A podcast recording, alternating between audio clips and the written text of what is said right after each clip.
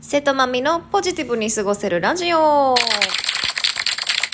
うございます。皆さん、今日は木曜日かな？いや、なんかめちゃめちゃ寒くて、大阪、昨日も寒かったけど、今日もめっちゃ寒いんですよね。しかも風も強くて、今日朝からあの5キロぐらいジョギングしてきたんですけど、サップーってなった。まあでも、運動するとやっぱ気持ちいいもんですね。さてさて、今日もお便り来てますので、ちょっと読んでいきたいと思います。かずみさん。えー、まみ様おはようございますって書いてくれてますね。えー、おはようございます。毎年誕生日が来ると憂鬱で悲しくなりたまらない40代主婦です。家族におめでとうを言われるわけでもなく、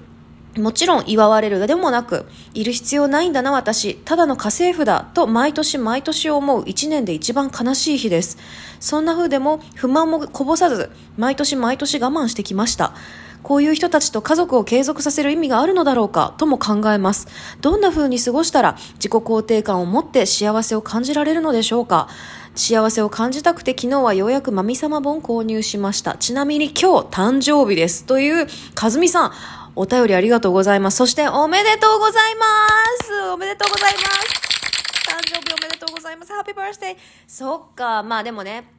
いや、このお便りをいただいて、私、ふと、もう胸に手を当ててね、考えた、その、まあ、お母さんという存在だけじゃなくても、きっとこれを聞いてる皆さんもね、なんか、こう、いて当たり前になってる人に対する、なんだろう、感謝の気持ちとか、なんか、ねぎらいの気持ちとか、そういったおめでとうっていうような一言って、確かにこう、だんだん、いて当たり前、なんかもうやってくれて当たり前みたいな感じになっちゃって、おざなりになってるっていうところもな、なきも、なきにしもあらずって感じで、なんか私も、あ、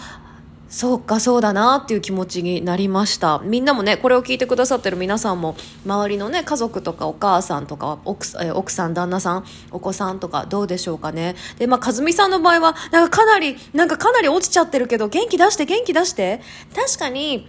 まあほら、家族の中で、ちょっとね、何人家族かはちょっとわからないんですが、家族の中できっとね、切り盛り、和美さんがきっとこう切り盛りして回していってる立場ってなると、なかなかね、自分の方にこう、スポットライトが浴びにくかったりもするんだけど、でも、ね、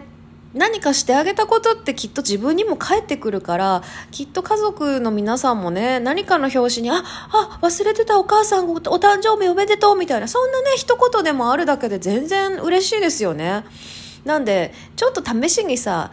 私今日誕生日なんだよ、みたいな、誕生日なんだよね、とか言いながら、今日の夕飯ちょっと豪華だな、みたいな、どうしたの？ってなったら、今日私誕生日とか言ってみたらどんな感じになるの？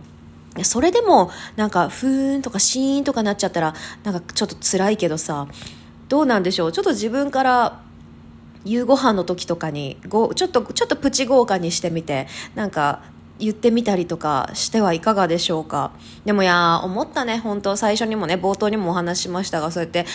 ずっといてくれている人って本当にありがたくて、ね、感謝するべき人に対して、こう、ありがとうとか、ね、それこそおめでとうとか、そういう感謝の言葉とかっていうのはもっとどんどんかけていくべきだね。なんでこれを聞いてる皆さんもぜひ周りで助けてくれてる人とか、いつも一緒にそばにいてくれる人に、ね、いつもありがとうとか、なんかそういうのは声かけて、あの、あげてほしいなと思います。かずみさんもぜひね、周りで、あの、いる人たちにもそうやって、あの、感謝の気持ちを言いつつ、今日はもうかずみさん主役の日だから、お誕生日主役の日だから、まあちょっと自分で自分も祝いつつ、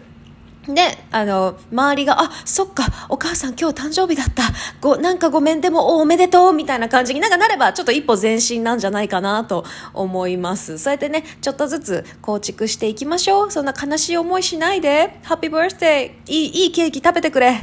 というところで、今日はここまで。じゃあね